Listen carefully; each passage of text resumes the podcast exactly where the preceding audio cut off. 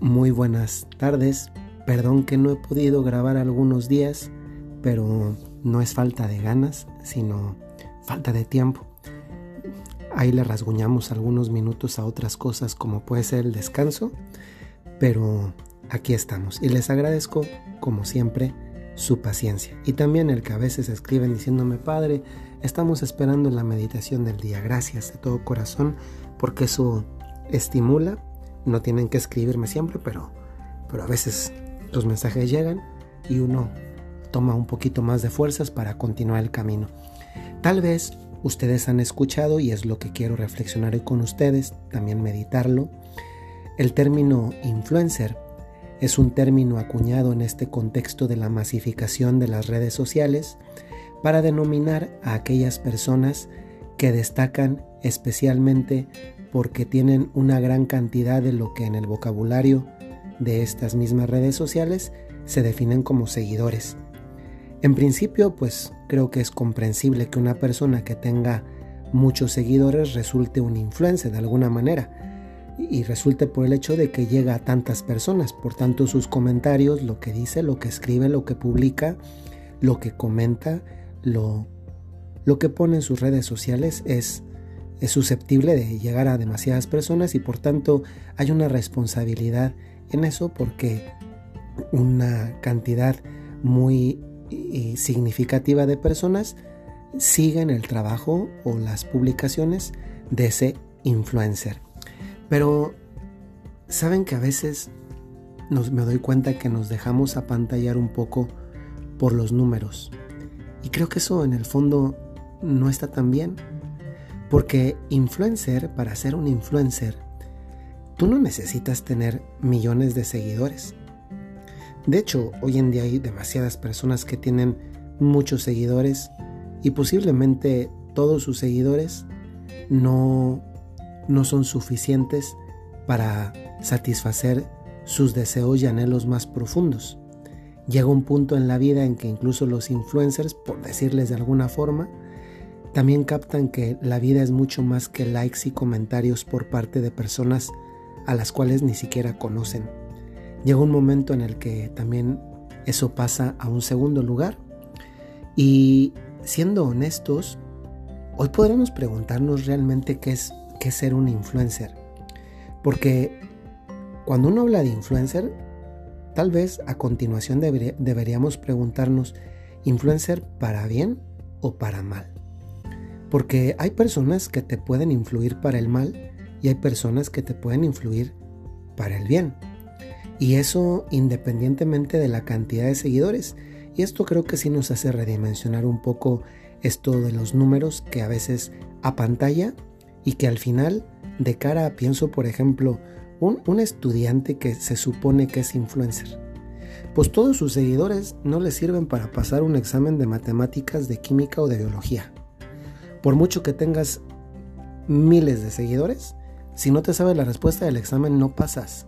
¿De qué te sirvió tu número de seguidores si no te hacen capaz de darte un título, eh, por ejemplo, de carrera? No es que esté en un discurso de en contra de los influencers, porque pues tal vez ningún influencer eh, de ese tipo de espectáculos, deportes, etcétera, escucha este podcast. Ojalá que sí. Esta reflexión va más encaminada a nosotros que muchas veces somos el alimento del ego de esas personas que presumen la cantidad de seguidores que tienen. Y creo que deberíamos apuntar un poco más a esa sencillez y humildad propia del cristianismo. Es una sencillez y humildad que nos hace ver necesariamente a Jesucristo. Y nos lo hace ver necesariamente porque es impresionante darnos cuenta cómo Jesucristo es el influencer más grande de la historia y comenzó con 12 seguidores. Esto también nos hace redimensionar las cosas que nosotros hacemos. Yo recuerdo que una vez un padre me contó una historia que le pasó a él. Resulta que lo habían invitado a predicar un retiro a, a un lugar, a una ciudad, ciudad diferente donde él vivía. Y resulta que en esa ciudad él se imaginó que, la capilla iba a estar llena de gente esperando para escucharle y cuando inició el retiro había 12 personas. No más, no menos. 12 personas. Y este padre interiormente se molestó porque dijo, pero ¿cómo? He venido desde otra ciudad, invirtiendo tiempo, la preparación del retiro, etcétera, para darle el retiro a 12 personas. Y fue en ese momento cuando el padre recordó que Jesucristo había iniciado con 12. Saben, yo creo que sinceramente, y que conste que esto me implica también a mí, hoy no le estamos haciendo mucho bien a tantos seguidores que dicen, perdón, este, seguidores no, a tantos sacerdotes que presumen entre ellos quién tiene más seguidores. Y esto, sinceramente, no hace bien porque alimenta el ego del sacerdote. Además de que nos hace recordar algo, ¿eh? Eso se los digo yo siempre a todas las personas.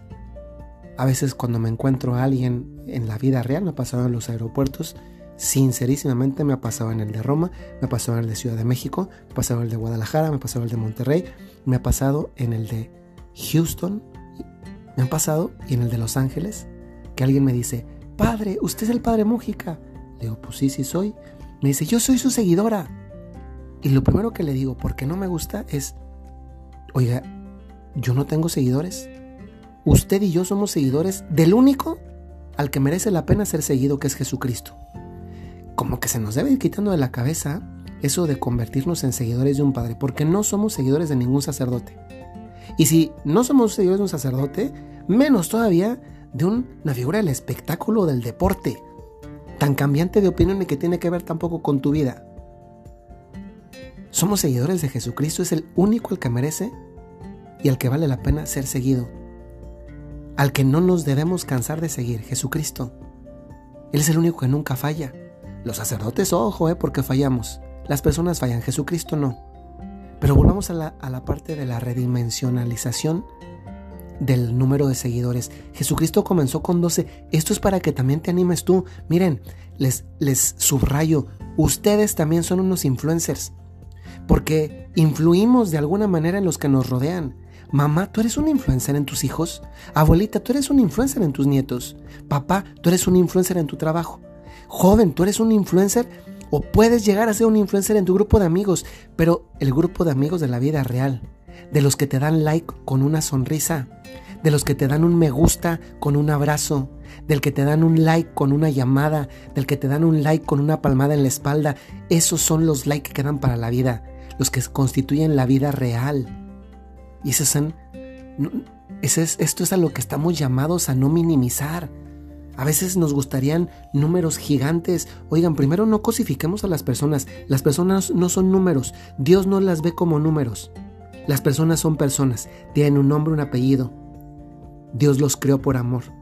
Tienen vocación de salvación eterna. No es justo que reduzcamos a las personas a un número, a mi seguidor número tal. No, no es justo.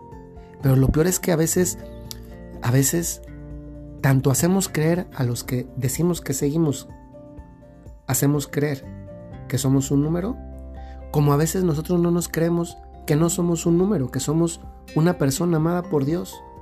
Oigan, esto no nos debe hacer pensar en otra cosa, sino en que hay influencers del bien e influencers del mal. Dios es un influencer del bien. Y no se nos olvide, el demonio también es un influencer, ¿eh? Sí, escuchó usted bien. El demonio también es un influencer. Es un influencer del mal. Te influencia al mal, te conduce al mal, te lleva al mal, te orilla al mal, te mueve al mal. Dios es un influencer del bien. Te invita al bien, te suscita el bien, los buenos deseos, los buenos propósitos, las buenas obras.